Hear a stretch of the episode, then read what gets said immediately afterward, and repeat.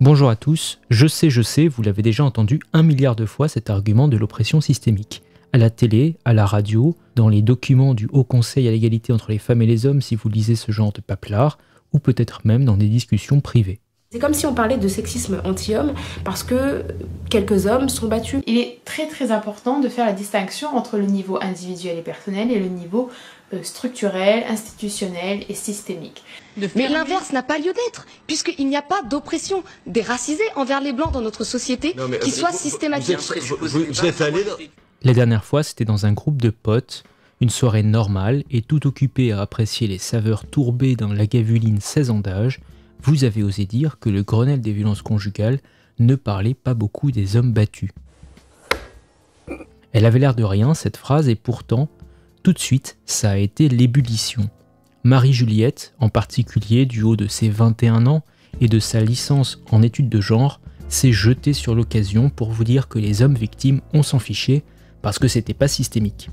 Pour résumer son propos, les hommes battus, on s'en bat les couilles, on s'en bat les couilles, on s'en bat les couilles alors que les femmes battues, l'horreur, quasiment le nazisme, pris au dépourvu que vous étiez, vous avez assisté impuissant aux fulminations volubiles de Marie-Juliette. Eh bien, cette vidéo est faite pour vous et accessoirement pour toutes les Marie-Juliette qui m'écoutent, j'en suis certain par milliers. Commençons par une définition. Un phénomène est dit systémique s'il est organisé sous la forme d'un système et qu'il est mis en application pour nuire à un groupe de gens sur la seule base de leur appartenance à ce groupe? Une mauvaise réponse courante à la notion de phénomène systémique est de considérer qu'il n'y a pas de mauvaise intention. En fait, l'intention, c'est un point accessoire parce que ce n'est pas nécessaire. Vous pouvez opprimer un groupe de gens sans avoir l'intention de les opprimer ou même l'impression de les opprimer. Maintenant que cela est clair, voyons les réponses possibles à l'hypothèse de l'oppression systémique de Marie-Juliette. La première réponse consiste à constater que vouloir séparer les victimes femmes des victimes hommes dans le domaine des violences conjugales, c'est donner des valeurs différentes aux vies masculines et féminines. C'est en gros considérer que certaines vies valent plus que d'autres et que certaines oppressions valent plus que d'autres. En effet, dire, comme je l'ai lu dans certains articles de sociologie, que les violences conjugales contre les hommes relèvent de l'extraordinaire et de l'anecdotique et détournent l'attention des femmes victimes, c'est considérer que la vie des femmes est plus importante que celle des hommes. Et il me semble que ça rentre complètement en contradiction avec un combat contre les oppressions systémiques. Puisque par définition, établir arbitrairement que certains groupes de personnes sont plus importants que d'autres, c'est travailler activement à la création d'une oppression systémique consciente. Mais voyez-vous, je connais assez bien Marie-Juliette pour prédire qu'elle vous rétorquera que des siècles d'oppression passée justifient le présent tout l'héritage historique, c'est-à-dire la colonisation, l'impérialisme, l'esclavage, etc., qui n'ont pas touché les personnes blanches, d'accord Et qui étaient le fruit également de certaines institutions. Donc la deuxième réponse consiste à soulever une contradiction monumentale dans le concept d'oppression systémique. Vous ne voyez pas de quoi je veux parler? Je veux parler de l'autocontradiction entre différentes formes d'oppression systémique. Prenons les personnes de couleur. Si vous discutez avec des militants antiracistes qui parlent d'oppression systémique, ils vont vous proposer des statistiques pour prouver leur dire.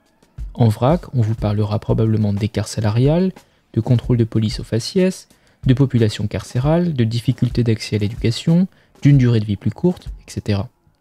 Si vous demandez à une féministe de vous justifier l'oppression systémique des femmes, elle utilisera l'écart salarial, le pourcentage de femmes en politique, la sous-représentation des femmes dans les comités des grandes entreprises, le nombre de femmes battues, etc.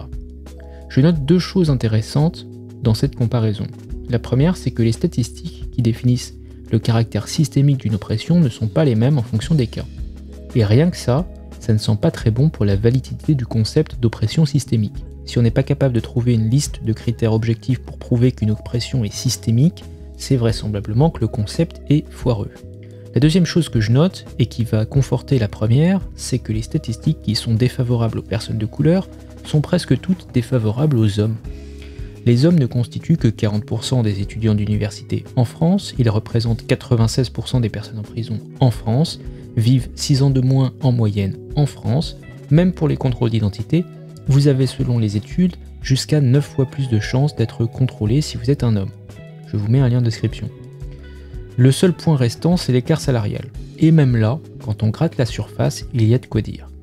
Au risque d'être un peu trop technique pour cette vidéo, je conteste par exemple l'hypothèse de séparation des variables dans l'équation de Gary Baker de 1957, puisque le fait d'être une femme a une incidence sur la productivité, et d'ailleurs je vous renvoie vers cet excellent papier de 2002 écrit par Bruno Crépon entre autres, qui conclut que chez les bas salaires, les femmes sont surpayées si on prend en compte la productivité. Bon, pour résumer, si vous considérez que les Noirs sont victimes d'une oppression systémique à cause des métriques que j'ai mentionnées, vous devriez normalement considérer aussi que les hommes sont victimes. Je sais déjà que les Marie-Juliette qui m'écoutent transpirent à grosses gouttes rien qu'à cette idée. Mais dans ma grande bonté, je leur propose trois explications. Soit les personnes de couleur ne sont pas victimes d'une oppression systémique, soit les femmes ne sont pas victimes d'une oppression systémique, soit le concept d'oppression systémique tel qu'on le connaît est bancal et il faudrait faire des définitions propres pour les deux cas. Je penche pour la troisième hypothèse. Si Marie-Juliette n'est pas restée hébétée et sans voix face à cette contradiction, elle vous lancera son va-tout. Oui, peut-être, les statistiques ne sont pas les mêmes dans tous les cas, mais de toute façon, vous ne pouvez rien y comprendre parce que vous êtes un homme. Et donc, volontairement ou non, vous appartenez au groupe dominant et votre opinion sur le sujet ne peut pas être éduquée. Pour libérer la parole en dehors de tout ce qui est euh, bah, les hommes euh, cis blancs, etc., qui peuvent être des oppresseurs. En fait, Marie-Juliette fait intervenir de l'épistémologie, même si elle ne saurait probablement pas épeler ce mot. Aux hypothétiques Marie-Juliette qui m'écoutent, cette discipline, l'épistémologie, s'intéresse à l'acquisition de la connaissance. Ainsi, si vous contestez l'existence d'une oppression systémique des femmes, c'est parce que vous, hommes, vous ne pouvez pas savoir que cette oppression existe. Les féministes s'appuient sur la notion d'observateur privilégié pour dire que seules les victimes de l'oppression systémique peuvent accéder à la connaissance de l'oppression alors que les dominants en sont incapables. Je vais essayer de traduire ça en français tout à fait courant. Si vous êtes un député de la République en marche et que votre vie a toujours été faite d'abondance, vous ne savez pas combien vaut le SMIC. Votre privilège financier vous rend inapte à parler de salaire minimum. Le SMIC aujourd'hui, Madame la députée, combien Il a combien le SMIC? Alors je, je, je, alors, je vais vous dire, vous me, faites, vous me faites une colle. En effet, je ne connais pas. Mais vous vous rendez compte? Mais De la même manière que cette députée, vous, messieurs, seriez incapables de savoir ce que représente la difficulté de la vie d'une femme et le lourd fardeau de l'oppression qui pèse sur ses épaules. Alors, doit-on s'avouer vaincu par la logique de Marie-Juliette? Eh bien, il y a 50 ans, je vous aurais probablement dit oui. Mais le progrès avance tous les jours comme vous le savez. Et dans ce cas-ci, il existe une faille dans cette théorie épistémologique, faille dans laquelle nous allons nous engouffrer sans vergogne aucune. Car en effet, en notre siècle de progrès, qui oserait nier votre droit à vous sentir femme? Ou non binaire Ou que sais-je d'ailleurs? Vous n'êtes pas un homme. Ah pardon. non, non, non, je sais pas ce qui vous fait dire que je suis un homme, mais je ne suis pas un homme. Votre apparence? Ah bon? Ah bah il faut pas confondre identité de genre et expression de genre, sinon on va déjà mal partir. Alors, est-ce que Euh, non, non, expliquez-moi. je suis non Comment binaire, donc ni masculin ni féminin, Comment et je vous refuse dé- qu'on me genre comme un homme, Comment vous définissez-vous? Comme non binaire. Comme non-binaire. Et par conséquent, si tout le monde peut, en un claquement de doigts et par la force de sa seule pensée, passer du groupe dominant au groupe opprimé, y a-t-il encore un privilège épistémologique pour toutes les Marie-Juliette de France et de Navarre? Absolument pas. Épistémologiquement parlant, le point de vue féminin n'a de valeur qu'à proportion de la difficulté à devenir une femme. Nous arrivons au dénouement machiavélique de cet ultime argumentaire.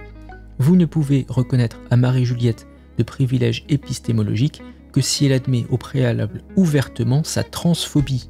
À moins qu'elle n'admette être transphobe, logiquement, elle doit vous donner raison. Et il est triste de constater qu'en 2018, il règne un climat d'impunité suffisant parmi les transphobes pour que de tels actes de violence soient rendus possibles. Vous mettez en quelque sorte Marie-Juliette devant un dilemme cornélien dont toutes les issues sont défavorables. Comme qu'on le prenne, le concept d'oppression systémique est donc au mieux bancal et au pire en opposition frontale avec toutes les valeurs chères aux progressistes. Pour cette raison, je préconiserai aux partisans du progrès de l'abandonner rapidement histoire de ne pas se faire humilier dans des débats. Toutes les oppressions sont graves, tous les actes de violence ou de discrimination sont graves, il n'y a pas de deux poids deux mesures à tenir dans ce domaine.